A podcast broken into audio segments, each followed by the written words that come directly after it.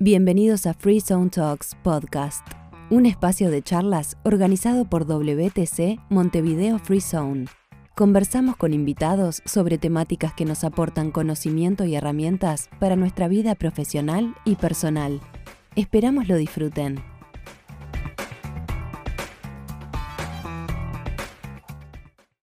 Bueno, buenos días para todos. Eh, bienvenidos una vez más a una Free Zone Talk para los que ya nos acompañan desde hace tiempo y son parte de nuestra comunidad, saben que este formato de charlas que denominamos Free Zone Talks comenzaron a partir de, la pandemia del coronavirus, nos tuvimos que, reinventar y encontrar un nuevo formato para encontrarnos y tener la posibilidad de, interactuar, de traer contenido relevante eh, y por supuesto que hoy, que hoy no es la excepción. Para los que nos acompañan por, primera vez, les queremos contar que, somos parte de la comunidad de World Trade Center. Eh, concretamente, mi nombre es Ignacio Del, soy el gerente general de, World Trade Center Free Zone, que es la zona franca de servicios que tiene el complejo. Y de manera habitual eh, generamos estos contenidos.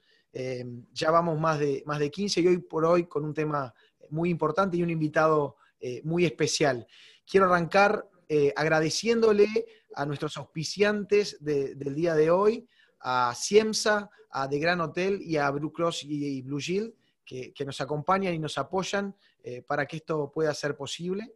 Y ahora sí le vamos a dar los buenos días y la bienvenida a, Alfredo Leuco, a quien verdaderamente es un placer, un privilegio poder tenerlo. Este, Alfredo no, no necesita presentaciones, periodista, escritor y conferencista en temas de política, ganador de numerosos Martín Fierro, ganador también de, muchas, eh, varias ocasiones, el periodista del año en Argentina, eh, y, qué placer tenerlo. La verdad que tuvimos algunas instancias previas para, para coordinar la charla de hoy, la verdad que fue un placer. Este, incluso como, siempre sucede, empezamos a hablar de Uruguay y de, la gente que tenemos en común y de, los amigos que tiene por, este lado, y la verdad que, estamos muy contentos de tenerlo. Eh, le vamos a dar la bienvenida. ¿Por qué decidimos tener este, este, esta instancia hoy y convocarlo Alfredo? Eh, no es sorpresa para nadie las particularidades que está teniendo eh, Argentina en este momento. Para nosotros en particular estamos con un efecto de corto plazo que tiene que ver con argentinos consultando para venir a Uruguay, consultando acerca de la residencia fiscal, viendo también de traer algunos emprendimientos y de traer inversión hacia Uruguay. Eh, es una opinión personal, pero creo que eso es relevante en el corto plazo y, que por supuesto puede tener oportunidades para nuestro país, pero creo que a largo plazo necesitamos una Argentina pujante, que Argentina vuelva a ser eh, lo que fue, para tener una región eh, junto con Brasil que vaya para adelante y que haga que todos los países pongan eh, sus ojos en, esta región. Entonces necesitamos una Sudamérica eh, fortalecida y es por eso que también una gran pregunta que le vamos a hacer hoy Alfredo es cómo Argentina sale de esta situación y, cuándo podemos esperar justamente esa recuperación que haga nuevamente tener una región pujante y que nos pueda hacer... Eh, atraer inversión extranjera ya como región y no únicamente en el corto plazo, este, como puede suceder ahora del lado de los argentinos. Obviamente que afecta al turismo, hay muchísimos ribetes, pero bueno, eh, no soy el que tiene que hablar de esos temas. Eh, Alfredo, bienvenido, muchísimas gracias y, bueno, dejo todo en tus manos para que ya comience la exposición.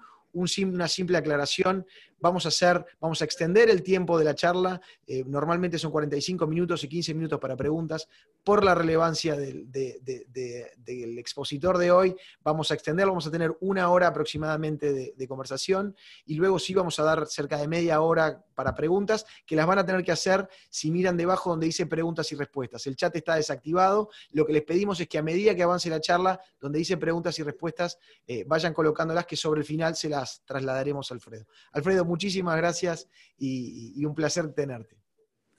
Muchísimas gracias a ustedes, muchas gracias, buen día para todos, gracias Ignacio, para mí es un verdadero, un verdadero gusto, por supuesto. Recién decía que quería saber cómo sale la Argentina. Bueno, no me dijeron que necesitaban un mago. Este, mago, mago no soy, mago no soy.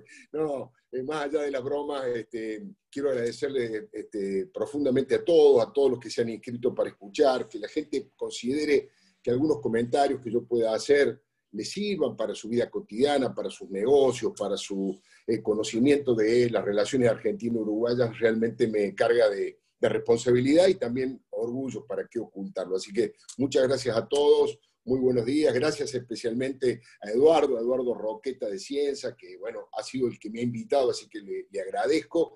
Y eh, yo sé que en Argentina y en Uruguay es la misma hora, pero yo soy cordobés, en Córdoba no es la misma hora. Yo, yo quería, vamos a sincronizar los relojes más o menos hasta las 10 de la mañana, hacemos esta charla, como decía vos, después abrimos las preguntas, que contestaré todas las que pueda y todas las que sepa. Eh, pero hay que sincronizar porque no es la misma la hora en Córdoba. Tengo entendido que en Uruguay los relojes hacen tic-tac, tic-tac, tic-tac. Bueno, en Córdoba hacen tiki-tac, tiki-tac. Así que, bueno, cuando, cuando hago esta pequeña broma en el arranque de las charlas presenciales, veo si la gente más o menos se ríe o no, es para distender un poco y arrancar con una sonrisa, pero acá solamente lo estoy viendo a Ignacio. Bueno, ahora sí. Eh, Primero, quería arrancar planteando conceptualmente, yo diría desde el punto de vista eh, profundo, cultural, político, conceptual, cuáles son los dos principales temas y problemas que hoy tiene la Argentina. Después vamos a ir desgranando eh, los que tienen que ver con las cuestiones más concretas, pero desde el punto de vista político-filosófico, acá hay un problema muy complicado en la Argentina, que es que han llegado a la presidencia de la nación una persona que fue elegida por la vicepresidenta, por la candidata a vicepresidenta. Es una cosa bastante inhabitual. He buscado a través de Google, he comentado con algunos este, consultores y con algunos eh, politólogos amigos. No hay demasiados antecedentes este, en los que la vicepresidenta, la que se este, propone como candidata a vicepresidenta, elija al presidente. Primer tema, ya eso es una cosa extraña porque ustedes saben que por constitución nacional el poder ejecutivo es unipersonal, es una persona el poder ejecutivo que es el presidente de la nación. Pero el problema más grave es que para que eso se lleve adelante se ha firmado, aunque sea en forma tácita, un pacto espurio, un pacto espurio entre Cristina y Alberto Fernández. Para mí este es el tema nodal, el tema principal de los problemas que tenemos en Argentina. ¿Por qué digo que es un pacto espurio? Se sentaron, ellos lo resumieron, el kirchnerismo barra peronismo lo resumieron en una consigna muy inteligente que resume realmente mucho de lo que pasaba. Ellos decían, con Cristina Fernández de Kirchner, con Cristina Fernández de Kirchner no alcanza para ganar la elección, porque tiene un altísimo nivel de imagen negativa, no alcanza, pero sin Cristina no se puede.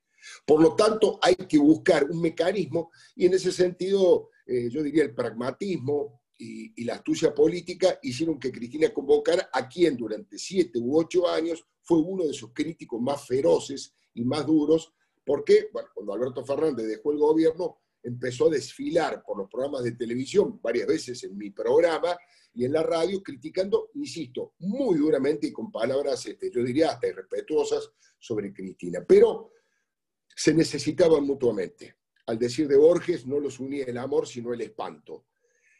¿Cuál era el espanto? Para Alberto Fernández, el espanto era que pues, ganara nuevamente eh, Mauricio Macri en la elección. Y para Cristina Fernández de Kirchner el espanto era ir a la cárcel, eh, que las causas de corrupción avanzaran tanto que finalmente eh, tuviese que terminar en la cárcel. Ese pacto espurio, insisto, cada uno aportó algo. Cristina, ¿qué ofreció? ¿Qué le ofreció a Alberto Fernández? Te ofrezco la presidencia de la nación. Algo que jamás se le pasó por la cabeza a Alberto Fernández porque no es un constructor político, no es un brillante intelectual, eh, es un operador político, lo que fue toda su vida cuando fue jefe de gabinete, un hombre que va vinculando sectores, pero no es eh, lo que podríamos llamar un estadista precisamente. Jamás podría haber llegado a la presidencia de Alberto Fernández si no se generaba este pacto. Cristina dijo, yo te ofrezco que vos te sientes en el sillón de Rivadavia, que vos seas el próximo presidente de la nación, porque con tu imagen vamos a transmitir que vos sos una persona moderada, una persona prudente, eh, no agresiva, y eso va a equilibrar el rechazo que yo tengo y por lo tanto es muy posible que ganemos las elecciones. O sea, que yo te designe a vos candidato a presidente, prácticamente te estoy dando eh, el pasaporte para que seas presidente. Perfecto. Eso es lo que Cristina le ofrece a Alberto.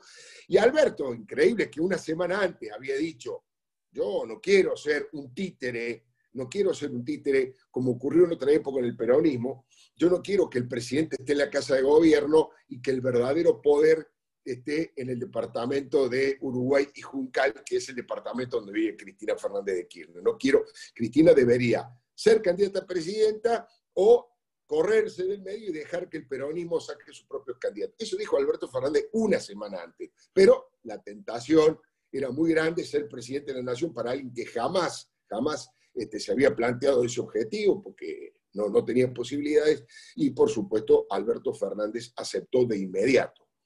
¿Qué? Eso es lo que le dio Cristina. ¿Y por qué hablo de pacto espurio? ¿Qué le pidió Cristina a Alberto Fernández? Le pide impunidad. Le pide que las causas judiciales que están avanzando por distintos motivos se caigan, destituyan a los jueces que están yendo adelante y que están avanzando, em, censuren a los fiscales, generen todo una, una movida desde el punto de vista de la justicia y desde el gobierno para que Cristina elimine todas las causas, su prontuario quede absolutamente en blanco, como si fuera eh, la Madre Teresa de Calcuta y una persona que jamás cometió un delito, y mucho más todavía, porque encima quiere Cristina esa actitud, yo diría, vengativa que tiene permanentemente, además de esa impunidad, está interesada en castigar a aquellos hombres de la justicia, hombres de la política y del periodismo, por supuesto, que se encargaron de, este, de investigarla. No importan demasiado los números, pero en este caso yo creo que también es otro récord, otro récord de Cristina, que es la vicepresidenta de la Nación, dos veces presidenta, tiene ocho procesamientos y ocho juicios orales en marcha, ocho juicios, de los cuales seis son por corrupción y de los cuales tres está acusada de jefa de una asociación ilícita dedicada a saquear el Estado. No estamos hablando de temas de corrupción pequeños. No estamos hablando de que hicieron una licitación, metieron un sobreprecio y se quedaron con un porcentaje, con un vuelto. Estamos hablando de un sistema, de una metodología de corrupción, a mi criterio, nunca vista en la historia democrática argentina. De esas ocho causas en las que está procesada, y si está procesada y elevado a juicio oral, quiere decir que la Cámara, que está por encima del juez, lo ha confirmado, uno de esos juicios ya está en pleno, en pleno trámite, se está llevando adelante uno de los juicios orales. ¿Y por qué digo que este es uno de los principales problemas que tiene la Argentina? Porque ese pacto espurio es de cumplimiento imposible. Es de cumplimiento imposible en los tiempos y de la manera urgente que necesita Cristina. Cristina se ha puesto muy nerviosa en los últimos tiempos. De hecho, la doctora Carrió hace 48 horas ha dicho que Cristina perdió la batalla, ya perdió la batalla. ¿En qué sentido lo dice? No hay tiempos de hacer semejante movida dentro de la justicia para lo que Cristina está necesitando. Cristina es consciente que la hecatombe económica que está viviendo la Argentina ahora, después vamos a hablar especialmente de la situación económica, que la crisis impresionante que ha generado eh, una cuarentena de que va ya rumbo a los cinco meses y que los muertos y los contagiados siguen creciendo, es tan grande la inseguridad que hay en nuestro país, que se ha multiplicado producto de algunas torpezas que ha hecho el propio gobierno liberando presos, que ella piensa que en las próximas elecciones de medio tiempo, las parlamentarias que son el año que viene, en el 2021, es muy difícil que el gobierno gane esas elecciones. Y por lo tanto, Cristina a partir de esa elección va a empezar a perder poder. Cristina y Alberto, el gobierno de los Fernández va a empezar a perder capacidad de influir sobre la justicia. Entonces ella quiere que sea ahora mismo eso, que se haga lo más rápido posible aprovechando esta situación donde la gente está más ocupada y está más preocupada en el tema de la economía, en el tema del contagio del virus y por supuesto eh, tratando de cuidarse de no ser asaltado ni asesinado eh, por un tema de inseguridad.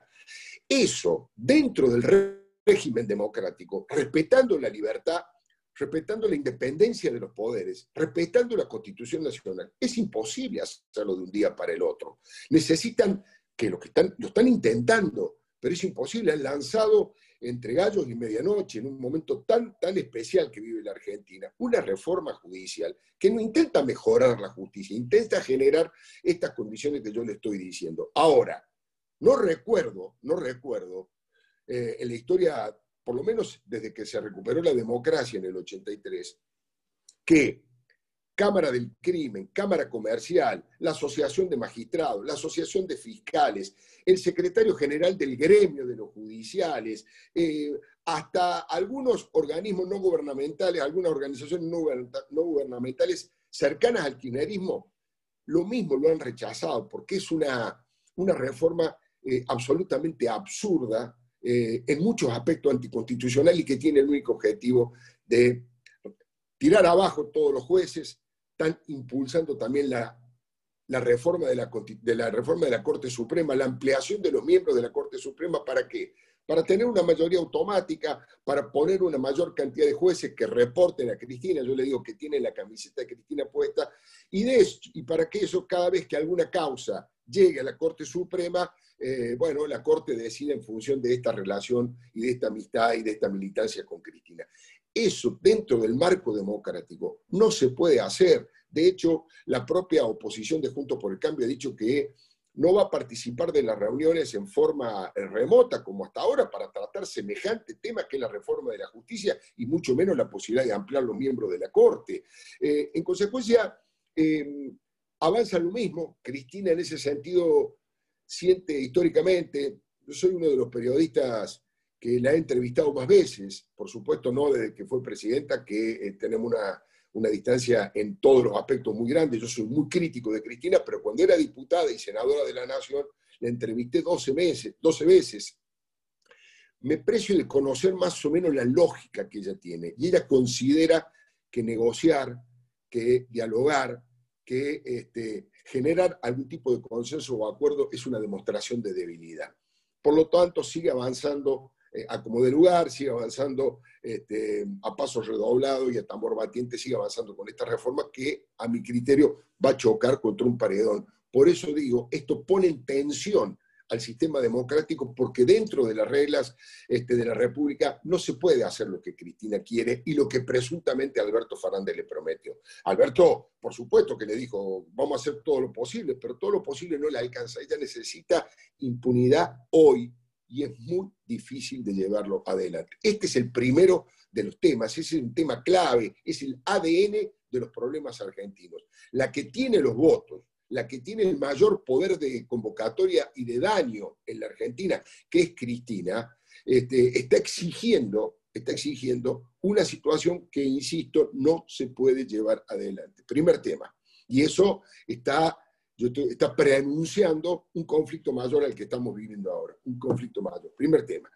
El, el segundo tema tiene que ver con una concepción cultural eh, que tiene eh, yo diría más que el peronismo, el cristinismo, eh, que es eh, absolutamente va en contra del sentido común del cual ha sido el motor de crecimiento de los países desarrollados y capitalistas, y le diría que en contra del mm, concepto que tuvieron nuestros abuelos, nuestros padres, y cuando digo nuestros hablo de Argentina y de Uruguay, que fueron inmigrantes y con la base del sacrificio, del esfuerzo, de la cultura del trabajo, con todo lo que tiene que ver con la meritocracia, el sueño de mi hijo, el doctor, el sueño de que sus hijos estudiaran. Este es el corazón de la utopía que ha hecho grandes a los, a los países tratar todo el tiempo de que nuestros hijos sean mejores que nosotros, que estudien, que trabajen, que progresen y que nos superen.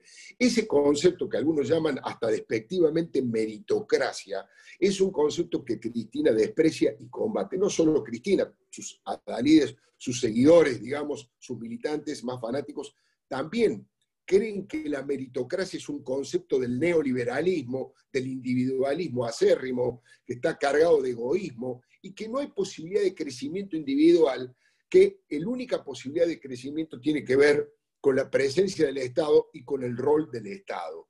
Y esta es una diferencia, yo diría que en este caso tampoco me quiero meter mucho, pero si alguien pregunta también, que emparenta a Cristina eh, y su pensamiento con el Papa Francisco. ¿no? El propio Miguel Ángel Pichetto lo ha planteado el otro día, eh, llamando a esta idea el pobrismo, el pobrismo, este concepto de eh, la emergencia permanente, la ayuda con planes, no generar las posibilidades de educación y las posibilidades, yo diría, de inversión de las grandes empresas para que la gente salga con trabajo y no quede toda la vida presa, no, quede toda la vida cautiva de, em, de, un plan, ¿no es cierto? De un plan de ayuda, de un plan de emergencia. Ustedes me están escuchando bien, Ignacio, ¿no? Este, perfecto, bueno, sigo entonces, porque digo por ahí, este, no, haceme señas o cualquier cosa. No, no, perfecto, perfecto, perfecto, Alfredo.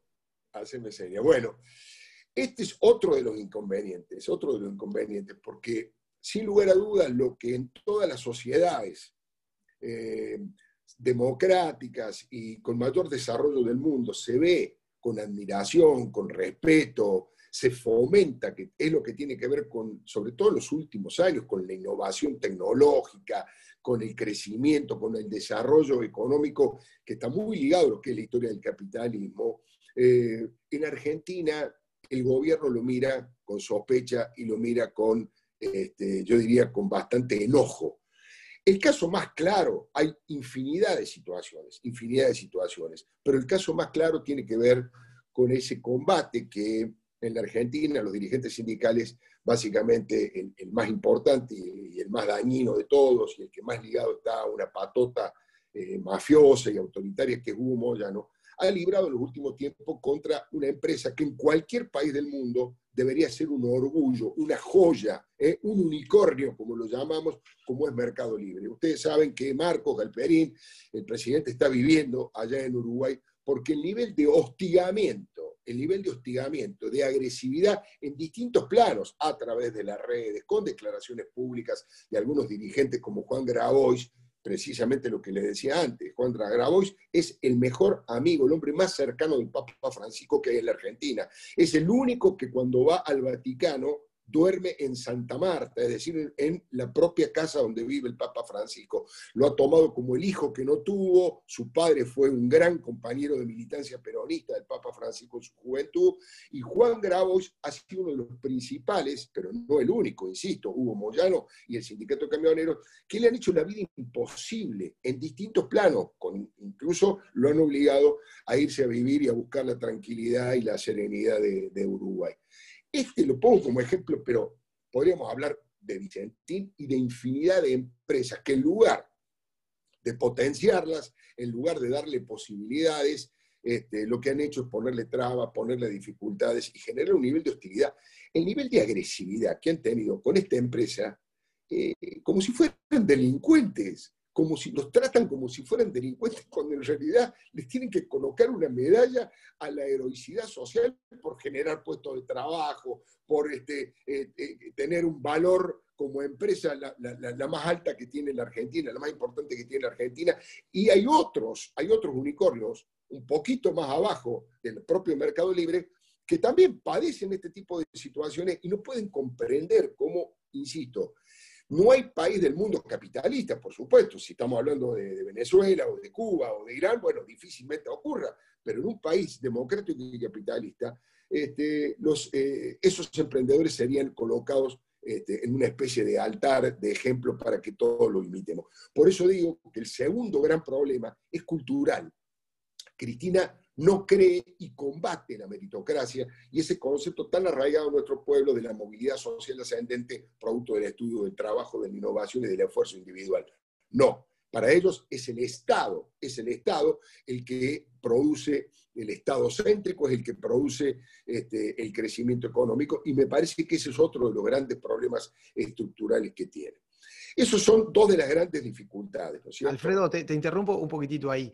¿Qué pensás que está detrás de este hostigamiento? Porque son dos perfiles bien diferentes, ¿no? Con Vicentín se especulaba un poco respecto al tema del alimento y todas las implicancias que podía tener eh, justamente a partir de, alguna parte política. Con Mercado Libre es una empresa de, distinto perfil, los otros unicornios tienden a ser tecnológicos. ¿Qué pensás que está detrás de ese hostigamiento? Eh, ¿Está simplemente este tema que decías de Cristina, de, no aceptar la meritocracia, un tema ideológico? ¿O pensás que puede haber algún otro tipo de motivación?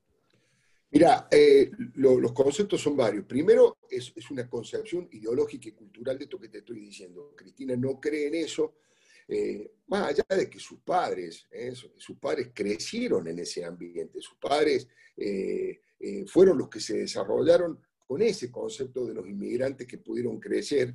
ella no cree, combate e, insisto, lo, lo toma como una de las principales banderas de lo que ella llama el individualismo y el neoliberalismo. Por lo tanto, tiene una posición desde el punto de vista ideológico. Pero además, como en general, empresas como Vicentín, grandes desarrollos o, distintos unicornios, tienen una mirada muy apegada a la libertad, a la libertad política y a la libertad económica, los considera directamente enemigos que van en contra de un proyecto colectivo, eh, colectivista, si querés, este, que tiene al Estado. Mirá, uno de los grandes escritores y periodistas argentinos, que es un gran amigo mío, que es Jorge Fernández Díaz, em, planteó el otro día una cosa muy interesante, diciendo, no digamos más que es un proyecto chavista, no digamos más que es un proyecto chavista, porque en realidad ellos llevaron adelante este, eh, este feudo estadocéntrico en Santa Cruz, antes de la existencia de Chávez. Con Chávez encontraron una justificación ideológica que luego llevaron al mundo, si querés, de la filosofía política, con Ernesto Laclau o con Chantal Mouffe, que son los teóricos del neopopulismo. Pero antes de que esto existiera, ellos ya habían llevado un estado feudal en la provincia de Santa Cruz, donde modificaron todas las cuestiones legales. Cambiaron, escúchame, cambiaron 28 veces las leyes electorales en Santa Cruz, 28 veces la modificaron, ponían ley de lema, sacaban ley de lema, eh, eh, unipersonal, la boleta, todo para ganar y de hecho para tener una legislatura como tuvieron con una mayoría absoluta. Modificaron la justicia. El presidente de la Corte Suprema Provincial de Santa Cruz era Carlos Zanini, que era la, mano derecha de, Néstor Kirchner. Eh, desoyeron todo tipo de eh, la Corte Suprema de Justicia a nivel nacional, cuando en su momento desplazaron a un, este, a, un, funcionario de la justicia muy importante. O sea, ese concepto estadocéntrico de que la gente dependa del Estado público, del, del, empleo público, de que el ciudadano dependa básicamente de los planes sociales y que las empresas que se desarrollan y van creciendo dependan del propio Estado, de los favores que les pueda hacer el Estado, bueno, ese concepto lo han llevado a la nación. También debo decir que muchos empresarios, ¿eh? Eh, muy emprendedores, maravillosos, creativos, innovadores, y hay muchos que se prendieron en esa situación. De hecho, la causa principal eh, que tiene, yo creo que la principal causa de la historia argentina de corrupción, que es la conocida como el, el tema de las coimas, los cuadernos de las coimas, hay una hay una participación muy fuerte, tanto del Estado a través de los kirchneristas que cobraban las coimas, de parte de los empresarios que pagaban las coimas, básicamente los ligados a obra pública. Pero digo, ahí también hay una demostración, eh, el, viejo dicho de que para bailar el tango hace falta dos, bueno, para la corrupción también hace falta, hace falta dos, ese Estado y también empresarios, empresarios corruptos. Creo que ese es el concepto que tiene, eso es muy difícil de modificar, de modificar Ignacio porque está profundamente arraigado yo diría, en el ADN de su concepción política, de su concepción ideológica, de su concepción de, la vida. Y además, eh, Cristina tiene características personales.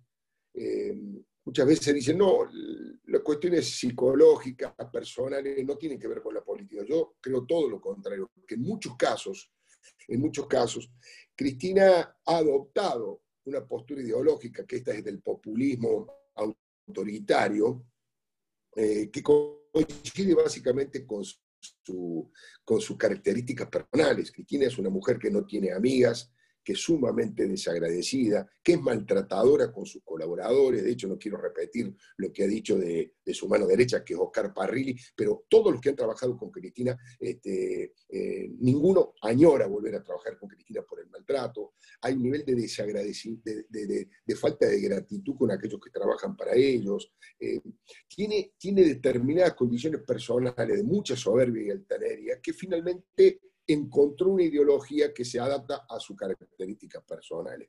Por lo tanto, creo que eso va a ser muy difícil. Y esto me parece que es la principal preocupación, porque ese pacto de espurio de, cumplimiento imposible y estas características de no creer en la meritocracia, en la innovación, en el progreso, llevan inexorablemente a algún conflicto desde el punto de vista político. Primero de los temas. Ahora, hay otro elemento que es que eh, no solo Cristina fue poco a poco eh, apoderándose, yo te diría, absolutamente del poder. Hoy Cristina maneja toda la botonera más importante, trascendente y estratégica del manejo del poder. no solamente tiene los principales ministerios, también tiene las principales cajas para surtir desde el punto de vista económico el desarrollo territorial de su militancia, sobre todo de la cámpora. Cristina tiene eh, eh, en la cámpora, en su guardia pretoriana, eh, el principal elemento de la herencia política, de la trascendencia política que muchos ubican en el propio hijo, en el propio Máximo Kirchner, al que Cristina sueña como verlo presidente igual que su padre, igual que Néstor Kirchner en las próximas elecciones. Pero digo, esa, esa, esa actitud de llevar adelante el manejo del poder que tiene la Argentina, prácticamente total de parte de Cristina, digo, eh, tiene un nuevo concepto de los últimos días para mí, y es que la propia coalición, este es un gobierno de coalición, se llama Frente de Todos, porque sumó al albertismo, con su poco desarrollo territorial, pero la gente que sigue a Alberto, al Frente Renovador de Sergio Massa y al Frente para la Victoria de Cristina Fernández de Kirchner. Hoy esa coalición política se ha diluido. Hoy ese Frente de Todos es el Frente de Cristina y eso también es un motivo de conflicto porque empieza a generar dificultades en el Congreso de la Nación, donde lidera, ustedes saben, en diputados como presidente eh, eh, Sergio Massa. ¿Qué, ¿Qué resultado ha tenido esto, este crecimiento, este aumento del poder de Cristina y eh, el manejo de la Argentina? Lentamente, lentamente, pero con, mucha fuerza, ha ido cayendo la consideración popular y en todas las encuestas Alberto Fernández. Alberto Fernández, producto de haber instalado rápidamente una cuarentena, de haber convocado a Horacio Rodríguez Larreta, gobernadores de la oposición como Gerardo Morales, eh, y tener un trato más prudente, más moderado que Cristina, por supuesto, eh, finalmente fue creciendo. Y en todas las encuestas, en abril, una de las encuestadoras que, que, más, digamos, prestigio tiene en Argentina, que es Sinopsis, en abril le daba a Alberto Fernández una imagen positiva del 75%.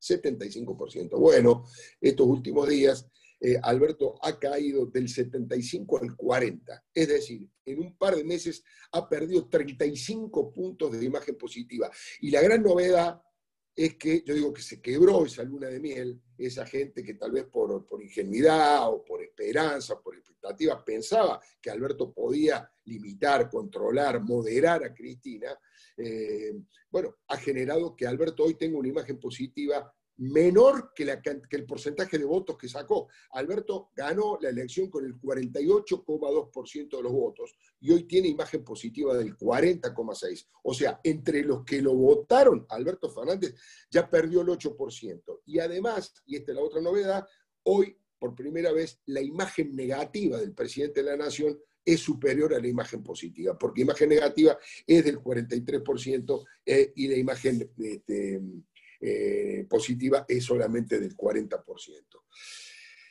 Estas son las dificultades. Ahora, ¿cuáles son las, las, condiciones positivas? ¿Cuáles son los elementos positivos que nos hacen no bajonearnos y seguir teniendo expectativa y esperanza en las posibilidades que tiene el país de crecer y de volver a ser ese país que vos planteabas al principio, Ignacio? Bueno, primero, una diferencia con el segundo mandato de Cristina Fernández de Kirchner. La segunda elección que gana la presidencia Cristina la gana por paliza, la gana por paliza. Quien sale en segunda instancia fue el recientemente fallecido titular del Partido Socialista, Hermes Wiener, que saca el 19% de los votos.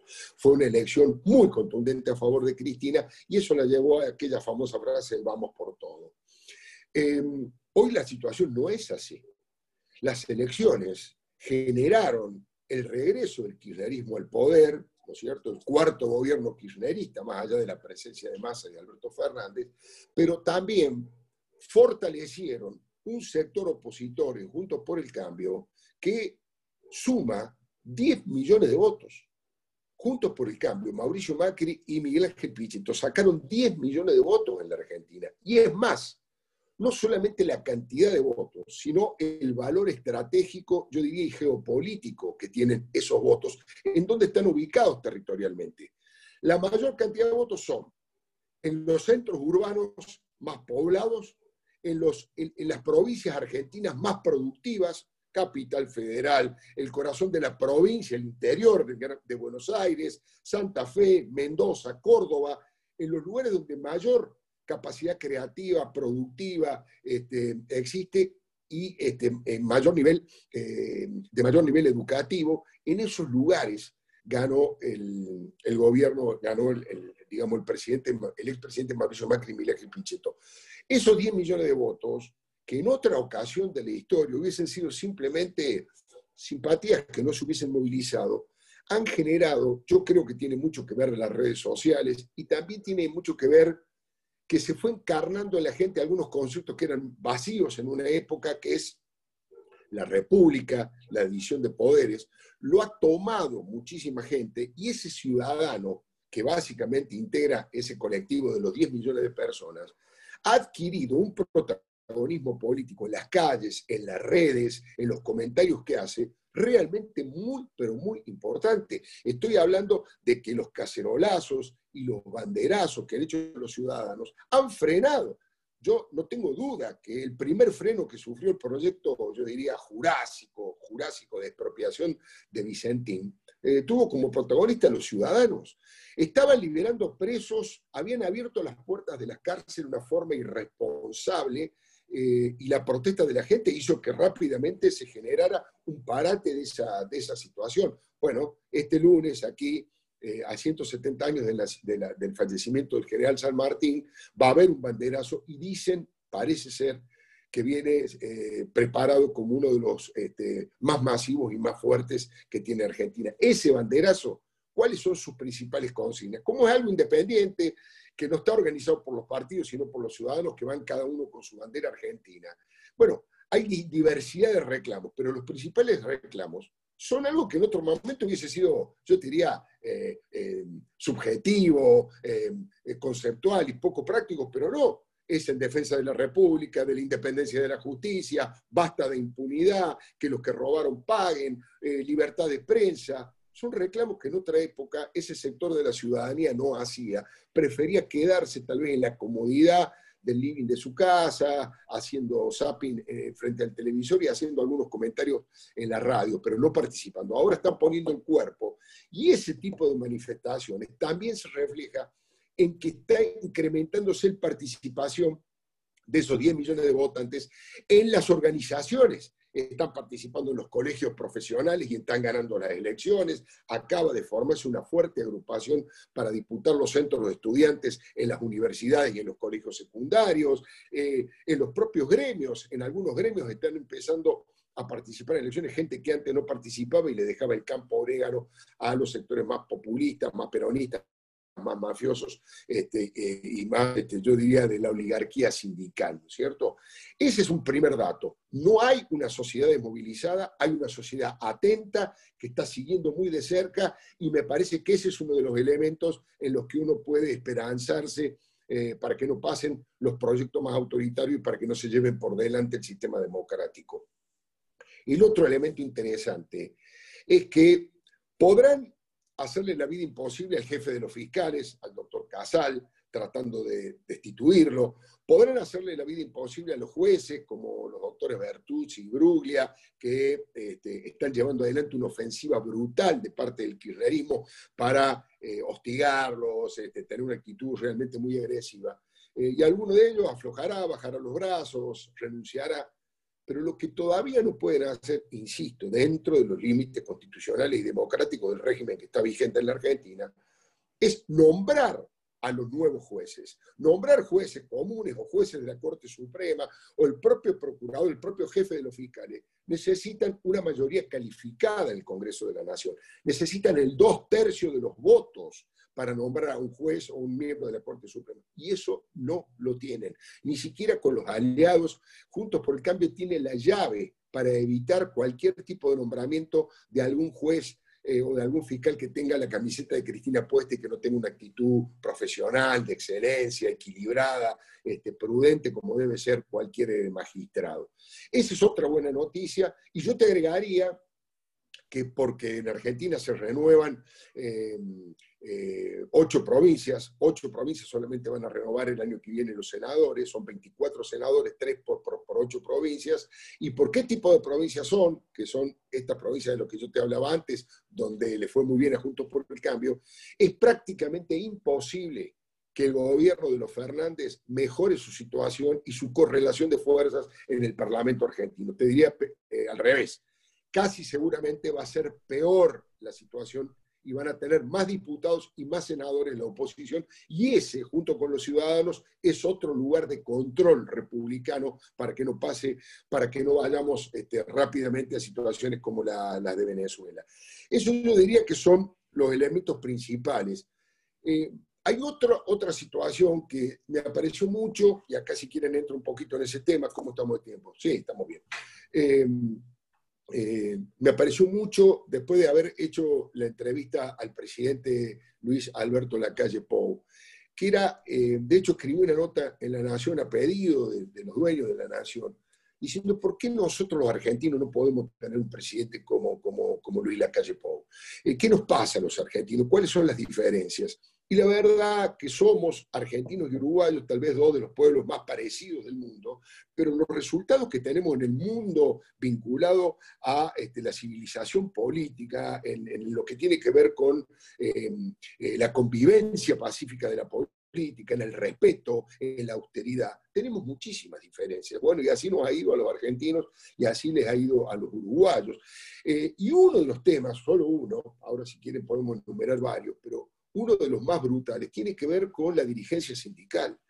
Yo tuve en un programa de Mirta Legrand eh, un enfrentamiento muy duro con Hugo Moyano, una discusión cara a cara muy dura. Después tuve mis consecuencias, pero bueno, eso es otro tema. Em, eh, un enfrentamiento muy duro, donde yo lo desafié a que me nombrara un dirigente sindical que no sea millonario. Dije, no hagamos más de, no, no, no, hablemos más de ideología, de, de vos sos gorila, de vos sos peronista, no dígame, Moyano, un dirigente sindical argentino que no sea millonario. Este, bueno, tartamudeaba, no, no, no, no podía reaccionar. Hay dirigentes sindicales honestos, por supuesto, se los nombre yo mismo, porque los conozco y son los dirigentes sindicales que yo respeto. Existen dirigentes sindicales honestos, pero él, los que se rodean, los que él conoce, son todos millonarios como, como él y todos con dinero de los trabajadores.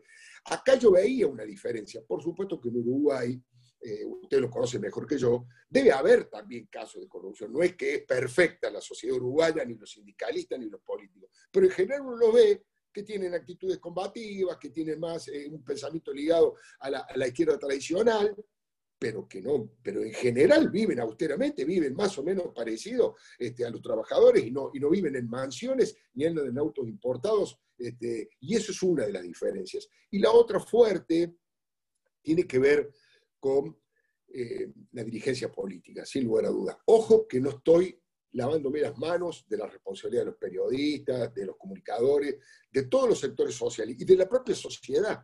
Yo no creo que una sociedad angélica, Argentina es una sociedad de ángeles que finalmente tiene la mala suerte de tener presidentes o dirigentes políticos que son eh, diabólicos o son... No, eh, en general los presidentes de los países, sus máximos dirigentes, se parecen bastante a las sociedades. Tienen gran parte de sus miserias y gran parte de sus grandezas. Los presidentes son bastante parecidos a lo que somos nosotros.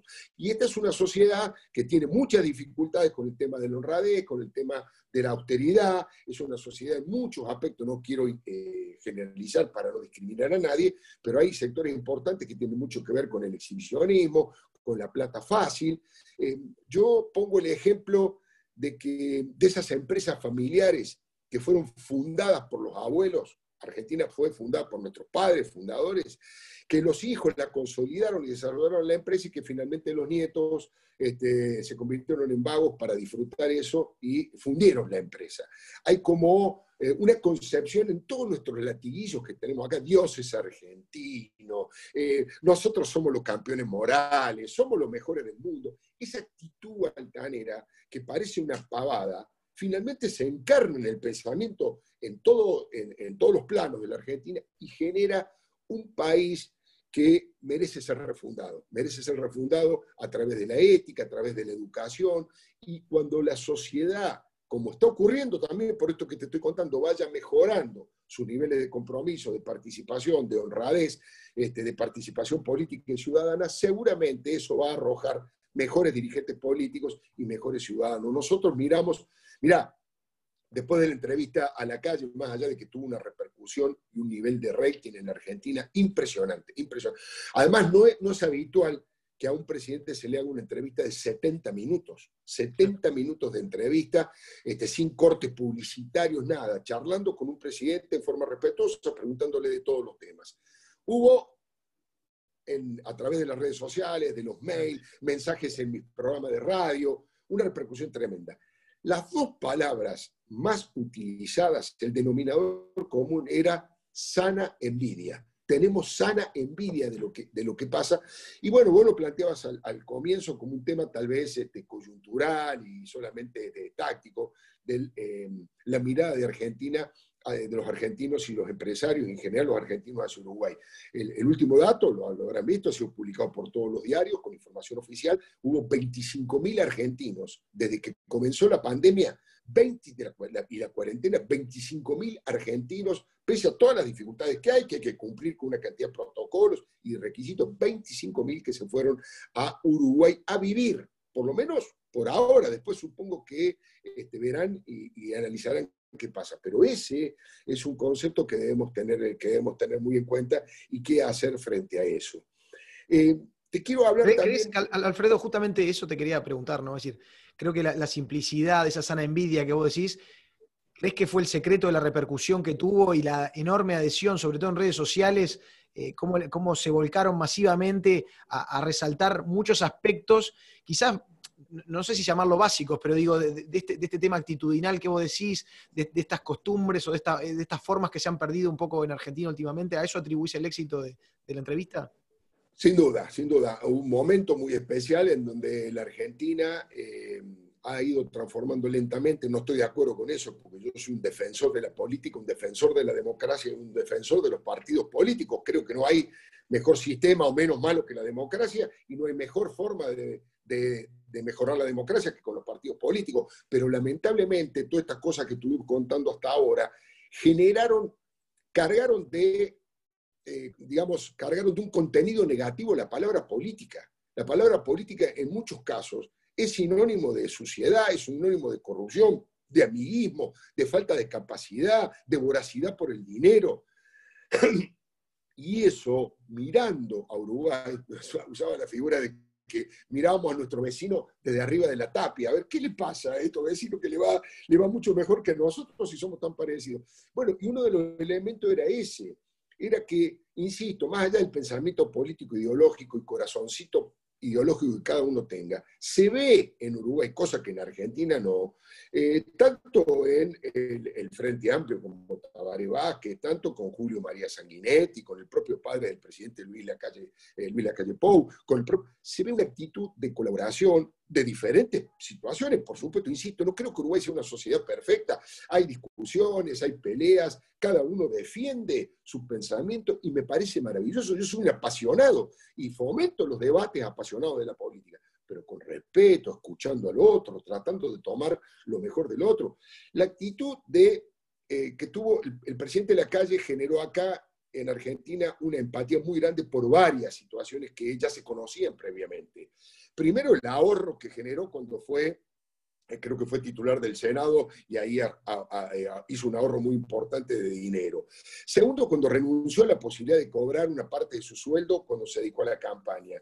Y tercero, cuando empezó la pandemia, corregime si me equivoco, pero creo que fue en ese momento, fue a visitar al expresidente Tabaré Vázquez para pedirle el plan que tenía el propio Frente Amplio, eh, con un gesto de humildad. El presidente de la Nación va y le dice, bueno, ¿qué, ¿qué, opinan ustedes? ¿Cuál es su mirada?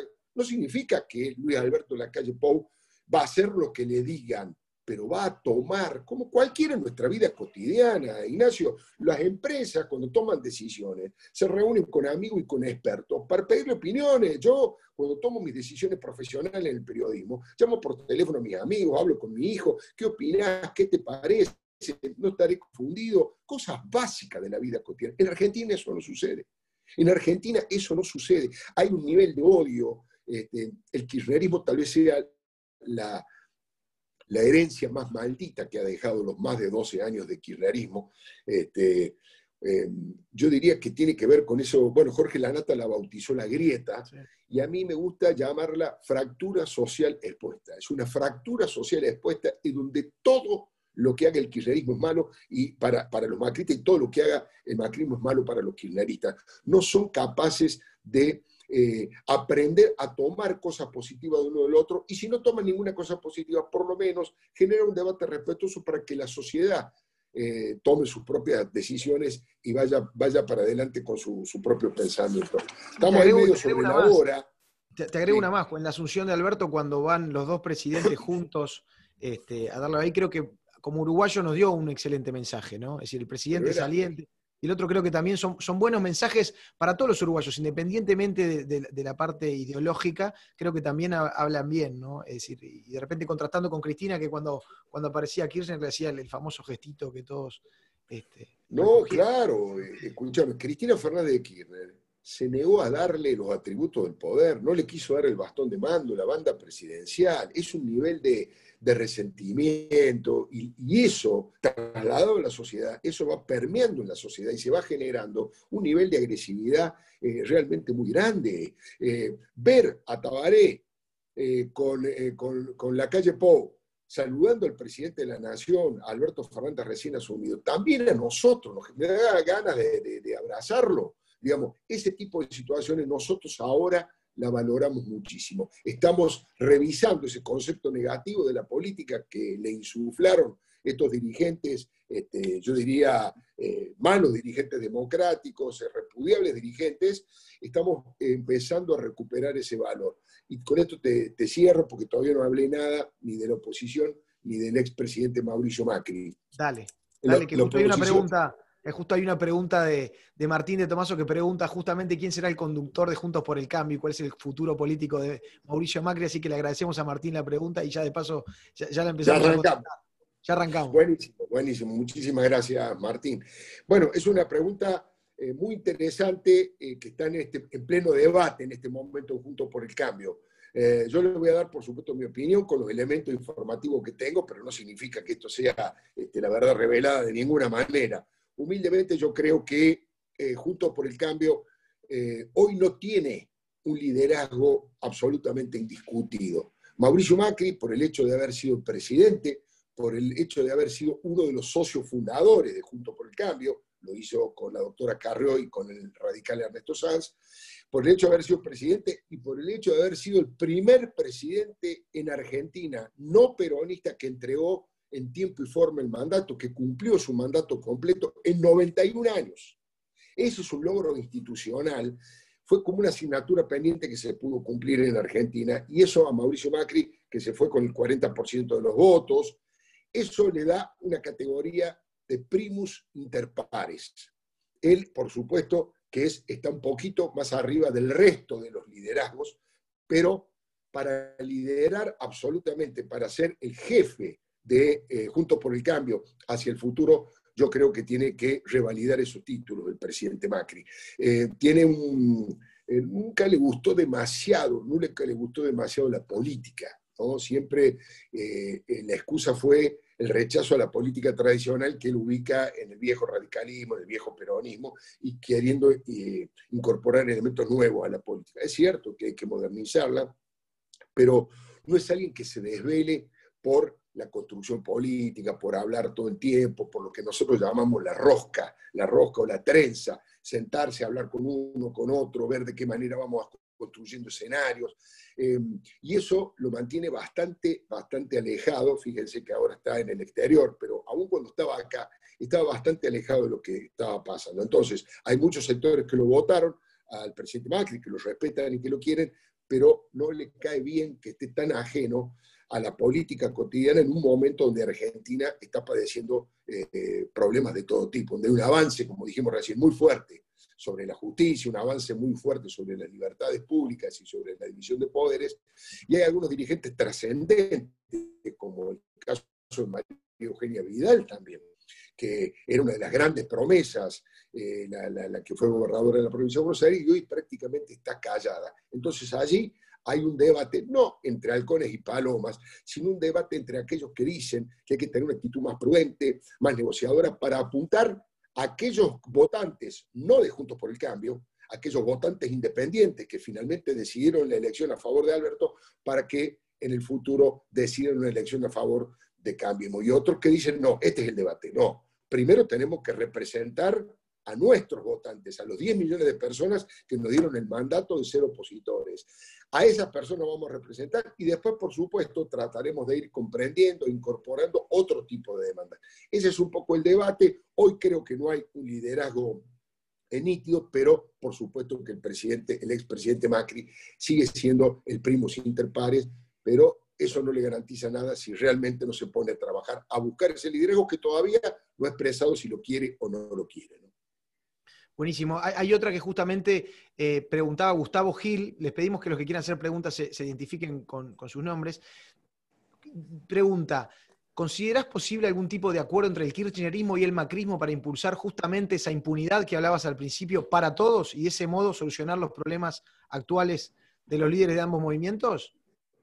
Bueno, hubo, muy interesante, Gustavo, la pregunta porque eh, trascendieron algún tipo de intención de diálogo entre entre algunos dirigentes de ambos lados, pero sería imposible, sería imposible. Sería la implosión de Juntos por el Cambio. Si hay un mandato que tiene el votante de Juntos por el Cambio que le ha dado a sus representantes es eh, evitar cualquier tipo de impunidad y no abrirle las puertas eh, a, aquellos que han delinquido y no facilitarle la, la vida a aquellos que han saqueado al pueblo argentino. ¿no? Pero es cierto, Gustavo también informó que hubo algún tipo de negociación. ¿Cuál fue la idea? Ese toma y daca. Miren, hagamos juntos una reforma que permita que Cristina quede totalmente libre y que Macri y sus amigos o sus ministros también se les bajen todas las causas, porque obviamente el cristianismo no solamente busca eh, limpiar su prontuario, también ha iniciado una serie de causas, en muchos casos inventadas, en muchos casos inventadas y ayudados por algunos jueces o, fiscales que son adictos a Cristina, este, contra varios funcionarios del gobierno y contra el propio Mauricio Macri también. Entonces, bueno, no te molestamos a vos más, Mauricio, si vos no molestás más a Cristina. Eso alguna vez entre algunos personajes, pero nunca, nunca se trató entre los dirigentes importantes. Si eso llegara a ocurrir, yo ocurrir. Pero si llegara a ocurrir, significaría la implosión, la fragmentación absoluta de Juntos por el Cambio. Buenísima. Traslado otra de Santiago Pose, que, justamente hablaba de si, qué pensás acerca de la institucionalidad de Argentina, si está comprometida, cómo ves el futuro institucional en los próximos cinco años. Eh, dice Santiago que es argentino, vive hace cinco años en Montevideo y le preocupa el futuro institucional y económico de Argentina. Eh, y dice que no se pierde ninguna de tus editoriales y que le recuerdan a las filípicas de Demóstenes con sus advertencias sobre los avances macedonios, sobre la democracia de la antigua Grecia. bueno, muy gentil, muchísimas gracias, Santiago. Bueno, eh, retomo un poco eh, simplemente para, sintetizar algo de lo que estuve comentando en, el comienzo de la charla. yo veo turbulencias, veo turbulencias, no soy pesimista en el sentido de que finalmente vamos a terminar en Venezuela y que Cristina se va a convertir en Nicolás Maduro. No digo que eso vaya a ocurrir seguro, digo que lo van a intentar y lo están intentando. Pero soy optimista básicamente por estas dos cuestiones principales. La participación de la sociedad a través de la protesta, de las redes sociales, con un alto nivel de conciencia cívica y política, eh, y por otro lado, la posibilidad de que en el Congreso de la Nación, diputados y senadores que hoy tienen la llave para evitar barbaridades y atropellos, eh, en la próxima elección del año que viene seguramente van a aumentar la cantidad y va a ser más riguroso el control sobre, sobre Cristina. Cristina toda su vida quiso controlar todo y que nadie la controle a ella, por eso esa esa actitud tan agresiva que tiene históricamente contra el periodismo y los medios de comunicación.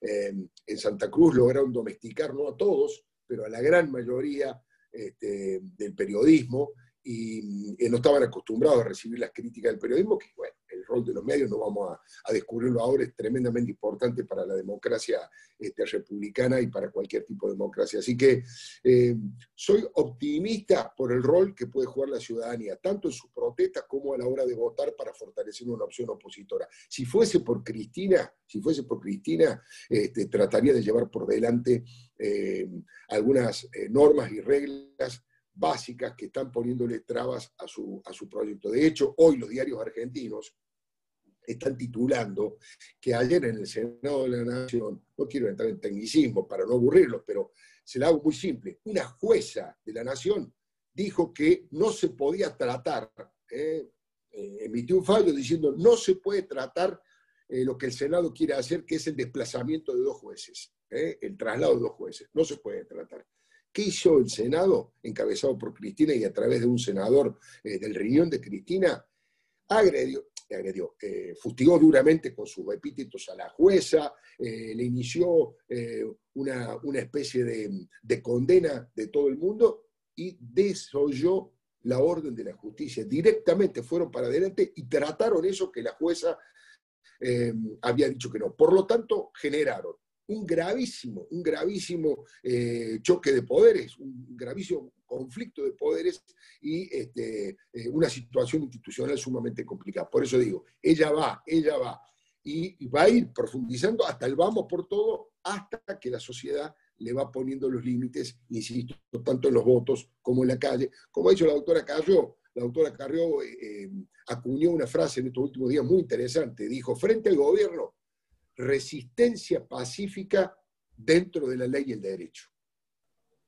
Clarísimo, Alfredo. Creo que eso recoge un poco la, pregunta, la, respuesta a dos preguntas. Javier, que hablaba justamente de cuáles son las barreras de contención a la sociedad argentina, y de Víctor Hugo, que justamente decía si los movimientos sociales, cacerolazos y banderazos van a tener la suficiente fuerza para quebrar al gobierno. Eh, ya sea para que cambie rumbo o directamente los echen del poder, como pasó con De la Rúa. ¿Vos crees que se avecina una, una crisis social en Argentina? Bueno, primero una expresión de deseo. No me gustaría mire, que soy un opositor y un crítico durísimo, tal vez de lo más duro a Cristina y al gobierno de los Fernández, pero no me gustaría que una crisis social se los llevara puesto, porque eso generaría conflictos peores todavía, porque no hay ni siquiera una situación institucional consolidada ni una oposición este, fuerte. Yo creo, ojalá, eh, que los límites desde el punto de vista constitucional lo hagan a través de los votos y de diputados, protestas, por supuesto, y que esos límites vayan haciéndole corregir esa situación. Pero eh, no me gustaría para nada, no fomento para nada, todo lo contrario, alguna crisis callejera, algún tipo de estallido social como se los conoce. No quiero que ocurra, no lo descarto, no lo descarto que ocurra porque, entre otras cosas, este, eh, Ignacio, esto puede llegar a ocurrir adentro del propio peronismo. Y esta es la otra novedad que ha pasado históricamente entre las izquierdas y las derechas. El peronismo se lo puede definir de mil cosas, de mil maneras al peronismo. Siempre es difícil para un europeo entender lo que es el peronismo. Pero es básicamente un populismo que adopta el traje o las formas, tanto de la izquierda como de, la derecha, de acuerdo a los vientos ideológicos que soplen en cada momento. Entonces es bolivariano y chavista en estos momentos y fue eh, liberal en la época de Carlos Menem, pero el populismo, la corrupción, el amiguismo, todo eso se mantiene siempre porque lo que une en este sentido el peronismo, y esta es otra definición, es la capacidad de llegar al poder y de mantenerse el poder. Eso es lo que lo une. Entonces, insisto, no creo que ocurra, pero hoy dentro del propio peronismo ya, se está generando una división y una pelea este, muy fuerte en aquellos que quieren tener una apertura más democrática, más razonable, y en aquellos que apuestan a seguir el camino de Venezuela. Buenísimo. Vamos con alguna otra. James Whitelow pregunta, eh, la figura de Horacio Larreta, eh, ¿cómo, qué lugar le queda entre los K y Macri? ¿Cómo, cómo lo? Agradecemos a James también. Bueno, extraordinaria pregunta, extraordinaria pregunta. Bueno, uno no puede abarcar todos los temas en, una hora, pero es un tema interesantísimo, es un tópico interesantísimo para el análisis político, el rol de Horacio Rodríguez Larreta. Rodríguez Larreta es un hombre que eh, de, poco carisma, de poco carisma, eh, pero eh, al revés de Mauricio Macri, como yo les dije, es un hombre que disfruta y que le gusta mucho la actividad política. De hecho, Rodríguez Larreta es hijo de un dirigente muy importante que tuvo el desarrollismo, el frondicismo, para que entiendan los uruguayos, un, movimiento que derivó en, la presidencia de Arturo Frondizi en su momento. Ese desarrollismo tuvo un gran dirigente que era el padre de Horacio Rodríguez Larreta y desde chico este, se ha vinculado mucho a la política. Por lo tanto, le gusta la construcción política y ha ido trabajando mucho en los últimos tiempos. La falta de carisma lo hacía que estaba fuera del radar de este, posibles candidatos a presidente o posibles líderes de la oposición. Pero tiene una capacidad de gestión realmente impresionante. Es un hombre de gran oficio, de gran experiencia, de mucha eficiencia a la hora de gobernar, que trabaja 20 horas por día. Es muy habitual para los cronistas, los mobileros, como le llamamos nosotros en las radios, que van a las 6 de la mañana a Palermo a ver a los runners corriendo y ahí está Horacio Rodríguez Larreta corriendo a las 6 de la mañana porque a las 7 está, está trabajando y dudo que alguien conozca los semáforos, las calles, los baches de la ciudad. Es realmente un hombre de mucho trabajo y de mucha dedicación y está apostando a un nuevo tipo de liderazgo, no al liderazgo caudillista, carismático al que estamos acostumbrados en varios países de América Latina, sino al liderazgo institucional, al liderazgo de gestión, liderazgo de capacidad. Eso lo ha ido logrando poco a poco, de hecho ganó la elección con mucha comodidad, y a propósito del tema de la pandemia y la cuarentena, ha tenido la posibilidad de mostrar esas virtudes a nivel nacional porque se ha convertido en uno de los hombres más conocidos de la Argentina, eh, con un nivel de conocimiento muy grande, producto de que cada vez que hay un anuncio, como dentro de un rato va a haber un anuncio nuevo respecto de la cuarentena, está ahí el presidente, el gobernador de la provincia de Buenos Aires y Kisilov. Entonces, esto ha generado que un hombre con virtudes poco habituales para la gestión, con mucha capacidad política, pero que no tiene carisma, yo diría que por primera vez aparece primero en las encuestas de imagen positiva y de gestión y empieza a hablarse de un nuevo líder en ese sector de la oposición y que tiene posibilidad de ser un presidenciable. Ahora, también tiene sus críticas y sus detractores adentro, porque hay sectores muy críticos del kirchnerismo que lo ven como demasiado blando, demasiado suave, eh, y él dice, mi estilo es el estilo de la negociación, de no discutir, de no debatir públicamente, no ser agresivo y demostrar gestión. Y todo el tiempo lo está haciendo. Y ese es el debate que hay puertas adentro de cambio. Es bueno le ha permitido crecer electoralmente y en su imagen a Horacio Rodríguez Larreta, yo creo que hoy en la ciudad ganaría una elección caminando, caminando y por paliza.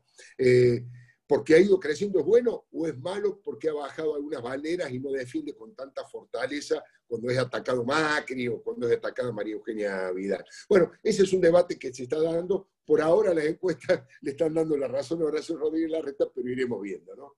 Te, lo hilvano justamente esta última con una pregunta de Tamara Toledo, que es una marplatense que vive acá en Uruguay, este, que justamente pregunta esto si puede haber una tercera opción que minimice la grieta y que pueda sacar adelante a Argentina por fuera del kirchnerismo y el macrismo, ¿no? Es decir, ¿te lo imaginas un Rodríguez Larreta capaz afuera o otra figura apareciendo eh, por fuera del macrismo para, para realmente parecer como una nueva fuerza que saque a la Argentina de esta grieta?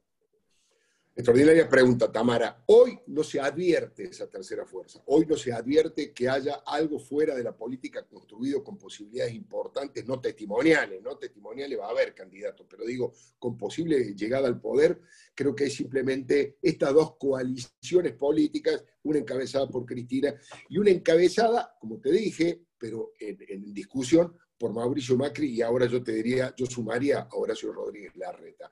Lo que sí creo, Tamara, lo que sí creo es que es posible que desde un sector de Juntos por el Cambio están trabajando en ese sentido algunos ex eh, ministros como Rogelio Frigerio o algunos grandes operadores, el ex presidente de la Cámara de Diputados Emilio Monzo, está trabajando junto con Rodríguez Larreta y otra gente en tratar de acercar de ampliar la base de sustentación de Juntos por el Cambio y a través de Pichetto, que viene del peronismo, Miguel Ángel Pichetto, armar una pata peronista dentro a lo que ellos llaman el peronismo republicano, tratar de sumar a aquellos peronistas que no la quieren a Cristina, que no están a favor de Cristina, pero no tienen más remedio que ponerse bajo su, paraguas para ganar una elección. Ese trabajo lo está haciendo Rodríguez Larreta de sumar peronistas no kirchneristas, ellos le llaman los peronistas republicanos, hay algunos que tienen mucho poder, ¿eh? ellos apuntan, no sé si lo van a lograr, pero apuntan a sumar a exgobernadores como Juan Manuel Urtubey de Salta o a actuales gobernadores como el poderoso gobernador de Córdoba, eh, Schiaretti, o el gobernador de Santa Fe.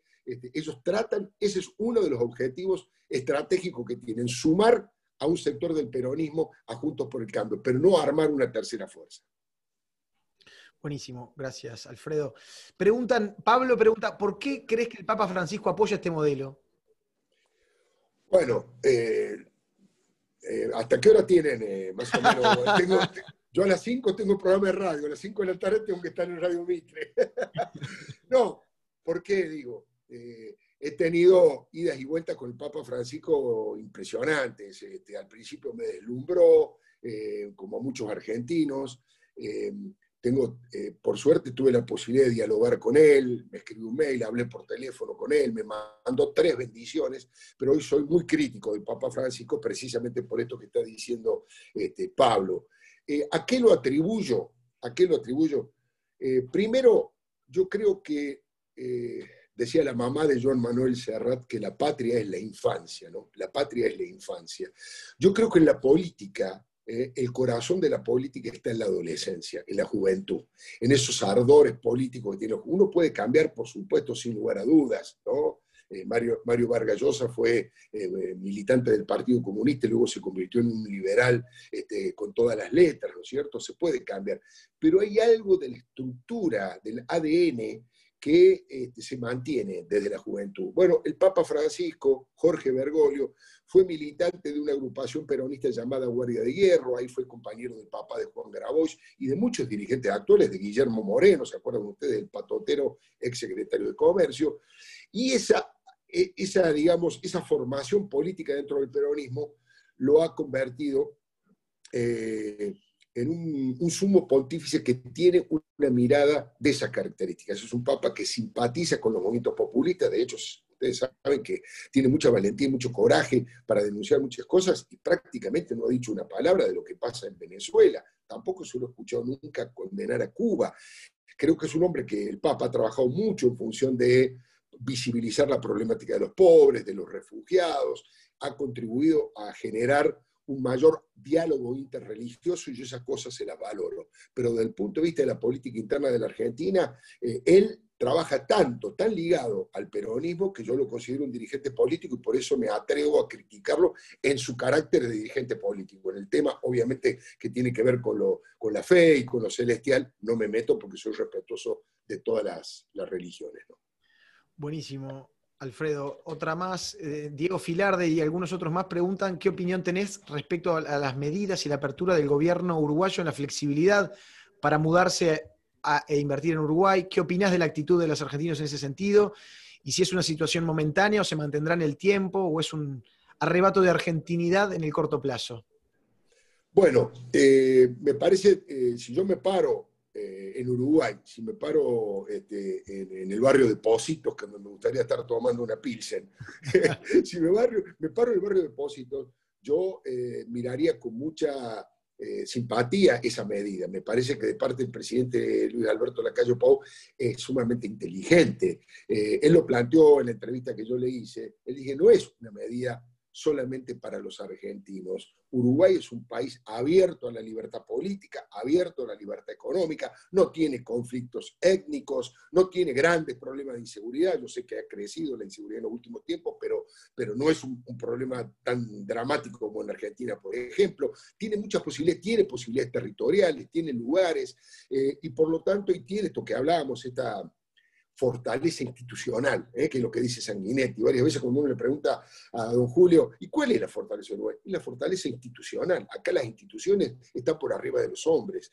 Bueno, esas virtudes, esas ventajas para todo, para el ciudadano que quiere ir a estudiar, para el ciudadano que quiera ir a invertir, eh, es muy importante para cualquier persona y cualquier empresa del mundo. De hecho, les comento algo, eh, sin, sin contar la, la empresa, pero porque no estoy autorizado, pero una de las empresas de comunicaciones, eh, yo te diría entre las tres más importantes o cinco más importantes del mundo, para no, cinco más importantes del mundo, ha querido llegar a la Argentina para llevar adelante distintos tipos de trabajo vinculados a los medios de comunicación, a las series, a las películas, un trabajo, instalarse con mucha potencia. Bueno, he tenido la posibilidad de hablar con algunos de los funcionarios de estas empresas y están casi, casi, lo digo con tristeza como argentino, pero creo que es una buena noticia para los uruguayos, están casi, casi a punto de tomar la decisión de instalarse en, en Uruguay. ¿Por qué? Porque acá la protección al trabajador, que yo creo que debe haber protección al trabajador, se han convertido en abusos. Es tan grande el nivel de presencia autoritaria de esta oligarquía sindical que les hablaba al principio, que muchos inversores, a la hora de cuando escuchan cuáles son las cuestiones que tienen que respetar y que casi en ningún lugar del mundo se ha llevado adelante, dicen, no, no, acá nosotros no vamos a hacer, no vamos a hundir una cantidad de dinero tan importante si tranquilamente podemos eh, producir contenidos y producir cosas para toda la región desde Uruguay. Tengo esperanza de que esto se revise. Durante el gobierno de Mauricio Macri hubo un avance importante y un dirigente sindical como Pereira, que es el dirigente de los petroleros, que es un duro dirigente peronista, no peronista, es neopopulista, digamos, pero un dirigente tradicional como Pereira, entendió esto cuando fue el tema de vaca muerta y dijo, bueno, muchachos, que cada uno aporte algo, en lugar de pedir, aporte algo para generar que vengan las empresas de los Estados Unidos, de Canadá, de Francia, a invertir en el tema petrolero.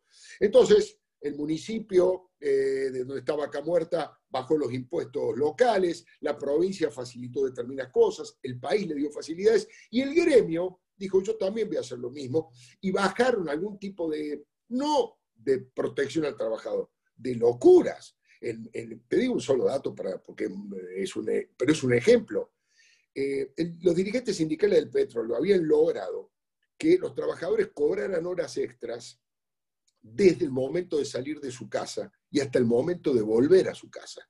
Mucha gente, por las características del territorio en la Patagonia, vivían a una hora y media, a una hora y media de la planta, este, de donde se trabaja en la planta petrolera. Todos los días sumaban tres horas extra una hora y media de ida y una hora y media de vuelta. En 10 días, 30 horas extras. Este, y eso, cuando los, eh, los inversores extranjeros lo vieron, dijeron, pero esto es una locura. Bueno, bajaron ese abuso sindical y también negociaron algunas cosas positivas. Por ejemplo, que esas empresas, algunas colocaran, como pasa en muchos lugares en San Pablo, en el corazón de San Pablo, en Brasil, lograron que colocaran transporte de las empresas.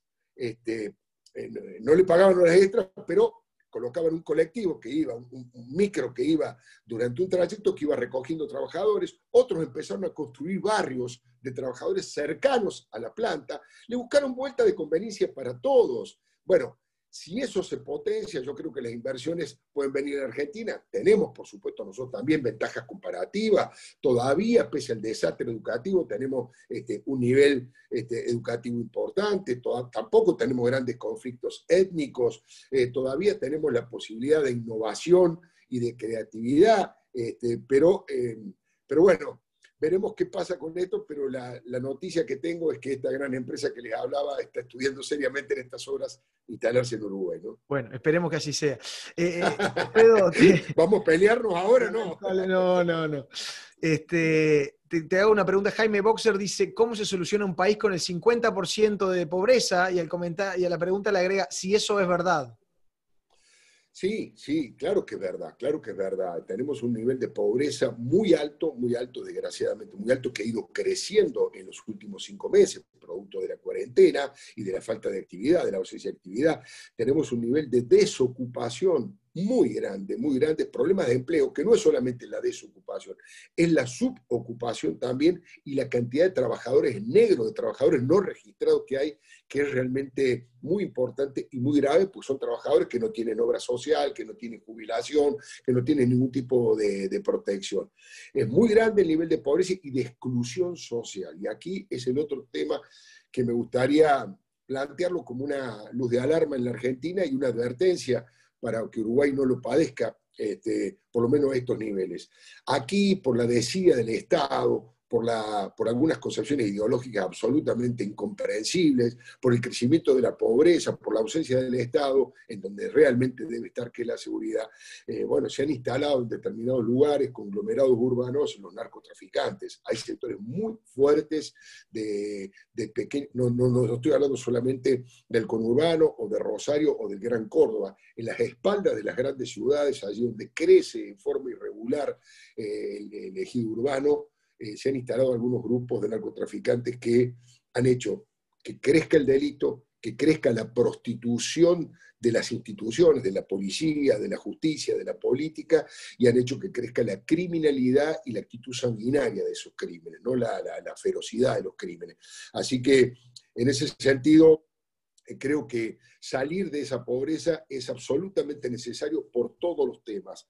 Yo creo, eh, veremos qué hace el gobierno, están en un debate porque la coalición tiene, la coalición de gobierno que yo les decía que se está diluyendo en la coalición, tiene este, sectores que son en algunos aspectos antagónicos. En este aspecto económico, les doy el último ejemplo de los últimos días. El exministro, que yo lo respeto mucho, el exministro Roberto Labaña, que fue uno de los padres de la recuperación este, después del 2001, acaba de plantear una idea bastante original y razonable respecto a esto que hablamos de la protección a los trabajadores. Él dice, mantengamos la legislación que protege a los trabajadores, que es de las que más protegen el mundo, mantengamos por los trabajadores que están ahora, pero flexibilicemos, abramos un poco las posibilidades para incorporar a aquellos que no tienen trabajo, porque los empresarios no están dando trabajo, porque tienen que calcular que si ese trabajador no es bueno, no le sirve, le fracasa la inversión, le tienen que pagar dos y tres veces la indemnización superior a lo que en cualquier otro país del mundo.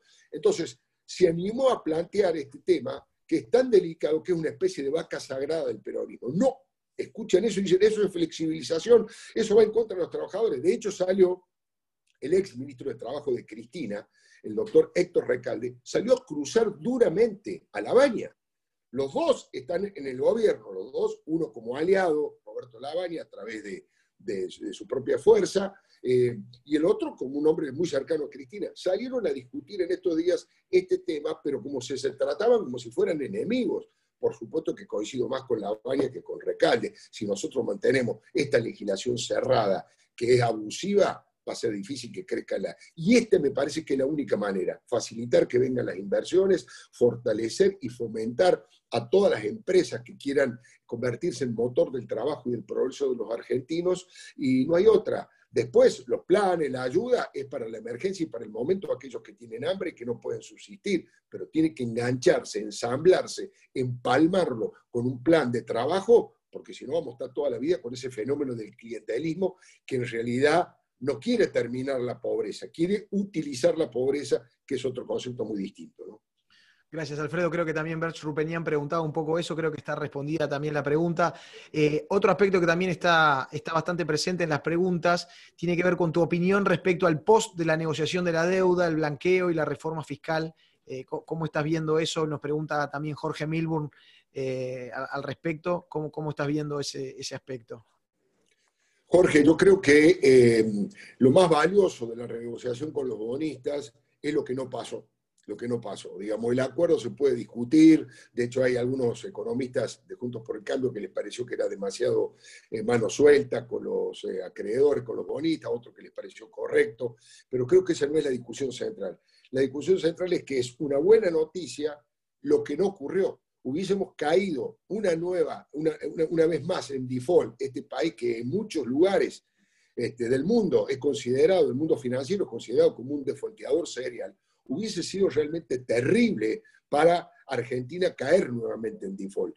Sobre todo, no, porque, no solamente porque el gobierno argentino iba a quedar sin acceso al crédito, sino porque los gobiernos provinciales iban a quedar sin acceso al crédito y porque las empresas que están radicadas en la Argentina iban a quedar sin acceso al crédito. Entonces, eh, me parece una buena noticia, es algo de lo que yo rescato, creo que se manejó con algunas idas y vueltas, con alguna sobreactuación, pero no importa, esos son temas menores. Acá encontramos un hecho positivo. Finalmente no caímos en default eh, y se hizo el acuerdo con los bonistas, faltan todavía pequeños detalles, pero eso ya está. Eso lo veo como algo, como algo positivo. Y hacia futuro, yo creo que eh, Argentina va a tratar, va a hacer lo posible de tener un, un, dólar competitivo, de generar la mayor cantidad de exportaciones posibles. Y aquí hay otro elemento que por conveniencia del propio gobierno, pero también es conveniente para todos los argentinos, lo veo como otro hecho positivo para no comentar solamente las cosas críticas y negativas. Está creciendo un acuerdo entre las empresas exportadoras del campo, las empresas exportadoras de cereales, de harina, de aceite, entre los grandes exportadores de la Argentina, está creciendo un acuerdo agroindustrial con el gobierno. El gobierno que dice, estos son ideológicamente nuestros enemigos, como dice Cristina, pero los necesitamos porque es la única fábrica de dólares genuinos que tenemos, la exportación de todos sectores, básicamente eh, agropecuarios, ¿no es cierto? Entonces, esa también creo que es una salida con eh, la posibilidad del ingreso de las inversiones, de la creación de trabajo genuino y con el nivel de exportación, yo creo que es por ahí, que por ahí sería seguramente el camino de salida para esta crisis tan profunda que tenemos, que nos va a llevar bastantes años, sobre todo por un tema que todavía no hablamos, pero que es una enfermedad, yo te diría, permanente en la Argentina, que es la inflación a la que no podemos dominar. Casi todos los países del mundo han resuelto este problema y Argentina todavía, todavía la tiene. Eh, Alfredo, están viniendo muchísimas preguntas, gracias a, todos los espectadores. Voy a tratar de articular dos, dos en una. Diego Batro eh, nos, pregunta si, tú crees que Máximo Kirchner pueda ser el próximo presidente de Argentina y si hay otra persona dentro del kirchnerismo que le pueda competir una interna. Y pregunta si sería Kichilov. Y la encadeno con la pregunta de Eduardo Roqueta, que Eduardo nos pregunta si asumiendo que el kirchnerismo está construyendo la candidatura de Máximo para el 2023, ¿qué debería ser Juntos por el Cambio de manera urgente para construir una sólida oposición de cara a esa elección. Te, te, las dos para, tratar de... Juntate, varias. Bueno, primero, si Máximo Kirchner es presidente de la Argentina, les pido que me guarden un lugarcito por allá. Les pido que me paguen un lugarcito. Este, pero no, ahora hablando en serio, creo que la, la, intención de Cristina Fernández de Kirchner es encontrar un heredero. Ellos creen en este tipo, yo diría, de democracia monárquica, ¿no es cierto? Néstor, Cristina, familiar, monárquico y familiar, y ellos ven a Máximo como el príncipe heredero, pero eh, por ahora no ha demostrado, por ahora no ha demostrado una gran capacidad eh, de construcción política. Tampoco es carismático, bueno, su padre Néstor Kirchner tampoco era carismático, es un hombre no tan agresivo, por ahí con el, en el trato es mucho más, eh, yo diría, menos agresivo y más afable que lo que era su padre Néstor Kirchner, y mucho más, por supuesto, que su madre, que es casi intratable, Cristina. Entonces, eh, creo que le falta muchísimo todavía, pero es una de las apuestas que hace Cristina. El plan B de Cristina, como bien lo dicen en la pregunta, muy bien informados, era obviamente el gobernador Axel Kicillof, al cual Cristina lo ve como un heredo ideológico, digamos, un hombre de gran formación ideológica y económica. Pero ha recibido un deterioro muy grande a medida que se ha ido mostrando durante este último tiempo. La gestión en la provincia de Buenos Aires de es muy mala, sus apariciones públicas son muy malas y de un nivel de adhesión fuerte que tuvo cuando ganó la elección ha ido cayendo la consideración, ha, ha ido demostrando cuando las luces de las cámaras o con las luces de la opinión pública lo miraron con detenimiento, descubrieron que le falta, le falta mucha capacidad en varios planos Axel Kicillof. Máximo tampoco. Yo creo que el kirchnerismo está tratando de construir esa, ese liderazgo que todavía, todavía no lo tienen, ¿no es cierto? Todavía no lo tienen. Y desde el lado de Juntos por el Cambio, un poco lo que yo planteaba, ahí hay varios que tienen aspiraciones a liderar ese proceso. Mauricio Macri tranquilamente puede entrar en la, en la, en la carrera, aunque no sabemos si él quiere o no quiere. No digo que gane esa carrera a liderarlo, pero puede entrar sin lugar a dudas, tiene todo el derecho. Eh, creo que Horacio Rodríguez Larreta se lo ha recontra ganado. Creo que el gobernador, el ex gobernador de Mendoza y presidente del radicalismo, Alfredo Cornejo, con la gestión que tuvo en la provincia de Mendoza y con su actitud frente al kirchnerismo, también tiene posibilidades. Eh, algunos hablan hasta de la propia, de la propia Patricia Burrich. Eh, yo creo que hay una generación Juntos por el Cambio que se ha incorporado en los últimos tiempos. Yo tampoco descartaría a Rogelio Frigerio, que tiene un perfil interesante político, porque fue el ministro político de Macri, pero también económico, porque es economista de profesión, conoce profundamente el interior. Hay varias cosas que se están este, por ahora eh, cocinando y creo que lo que deben hacer es, el principal valor es defender la democracia, la república y las instituciones y mantenerse unidos si juntos por el cambio, por algún tipo de apetencia personal, de vedetismo, se dispara algún tipo de crisis y se pelean, yo creo que ese sería eh, el fin de sus posibilidades. Creo que deben ir todos juntos, ese es un acuerdo que tienen. En todas las últimas reuniones han ratificado esta idea, aún los sectores más negociadores, los sectores más eh, estrictos, todos coinciden en que no hay otra posibilidad que construir adentro de Juntos por el Cambio y que luego, si hay apetencias distintas, bueno, vayan a una interna. Eh, acá dicen que las elecciones paso, las elecciones primarias, el gobierno va a tratar de eliminarlas porque no les benefician, ¿eh? con la excusa de que la pandemia, la cuarentena, no vamos a poder gastar plata, quieren eliminarlas. Pero si eso ocurre, yo creo que Juntos por el Cambio tiene, ahí donde hay conflicto, eh, hay dos personas que se plantean a un cargo, tienen que ir internas, tienen que ir a elecciones organizadas por ellos, como en la vieja época de los partidos políticos, y que vayan a internas. Si María Eugenia Vidal quiere ser candidata en la provincia de Buenos Aires a diputada, eh, y la doctora Elisa Carrió tiene ganas de ocupar ese mismo lugar, por ejemplo, bueno, podrían ir a una elección interna y ahí se decidirá que sea el propio ciudadano el que decida quién quiere que ocupe ese lugar y lo mismo pasa para todos los cargos, ¿no? Eso yo creo que es la forma más democrática, más sana de resolver ese tipo de dificultades. Buenísimo, Alfredo. Te voy, a, trasladar una de Daniel Turletti, que es un cordobés, este, que a hacer, que vive en Uruguay hace ocho años y dice, ¿no crees posible que la Suprema Corte de Justicia emita el fallo abortando la modificación del Consejo de la Magistratura que volvería toda la situación previa con una reducción de la injerencia política en este órgano? Le digo a mi, a mi, a mi coterráneo cordobés Daniel, ojalá, Ojalá pase eso. Eh, hay una presión muy grande de ambos lados sobre la Corte. Eh, le comento a la gente por ahí que no sigue tanto el tema.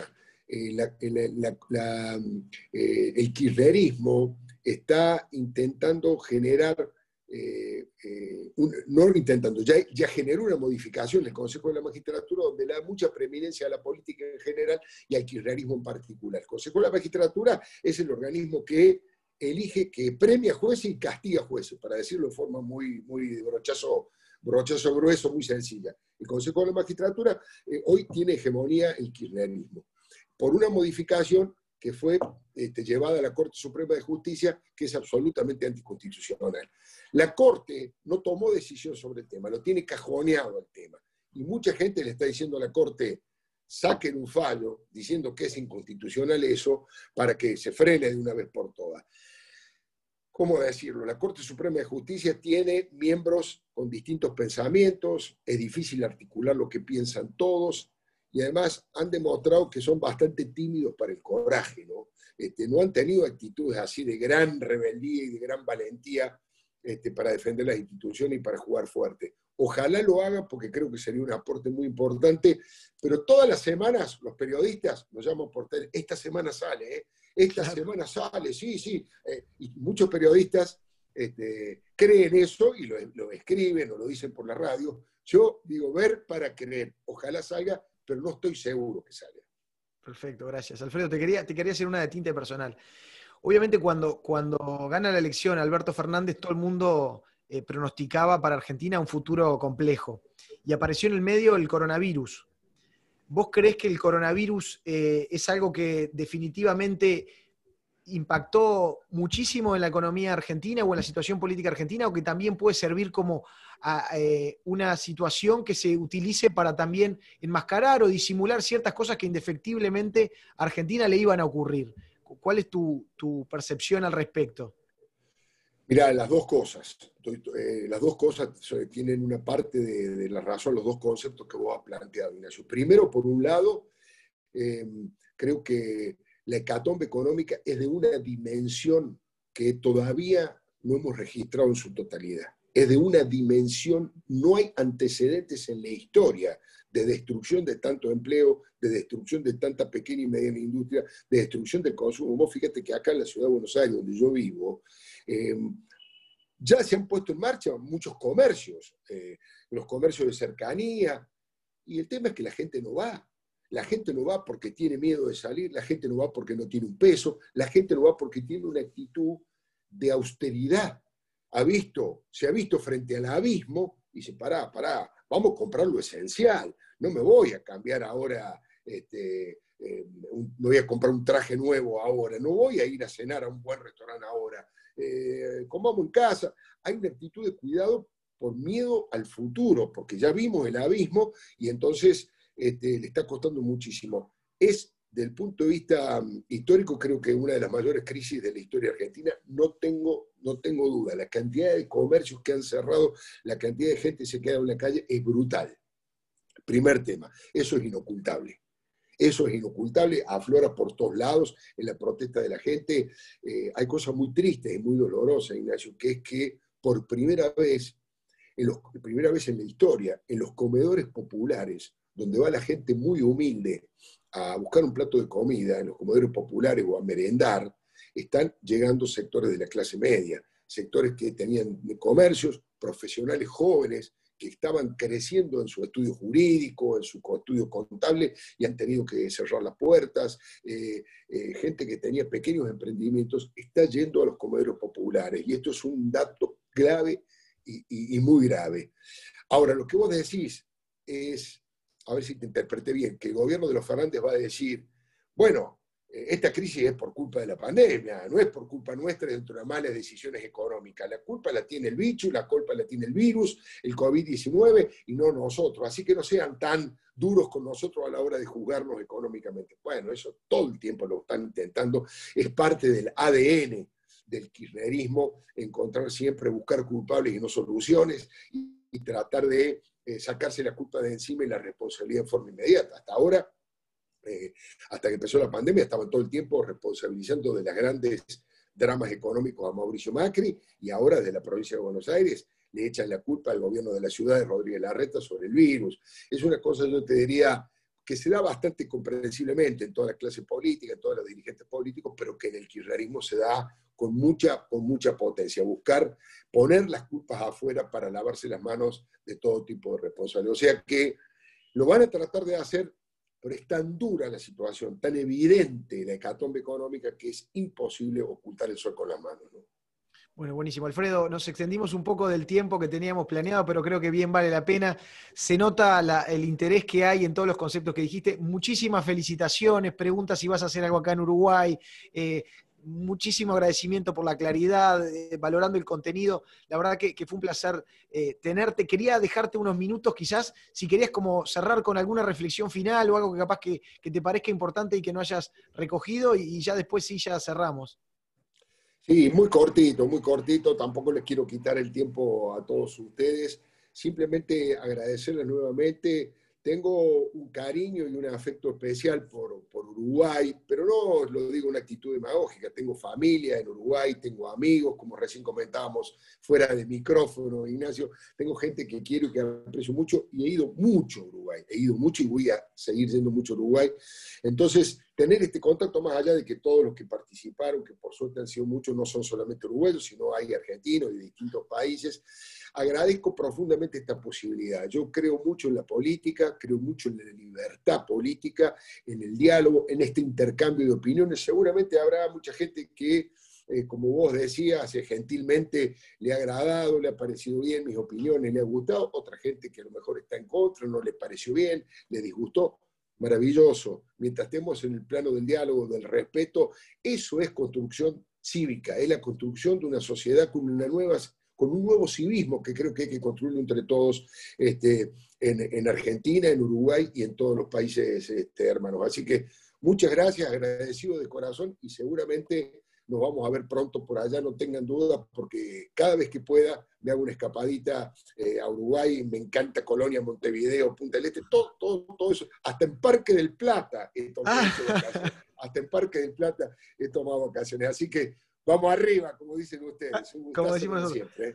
Alfredo, la verdad que fue un placer. Agradecemos de nuevo a, Ciemsa por, por, facilitar el contacto contigo, también a Gran Hotel y a Blue Cross por, apoyarnos. Fue un placer tenerte esta primera instancia. Tuvo, tuvimos récord de, asistentes, así que la verdad que fue un éxito y ni que hablar que ya desde ya estás invitado para que una vez que pase la pandemia y que se liberen eh, las fronteras, tenerte acá para un evento presencial, la verdad que lo vamos a disfrutar mucho.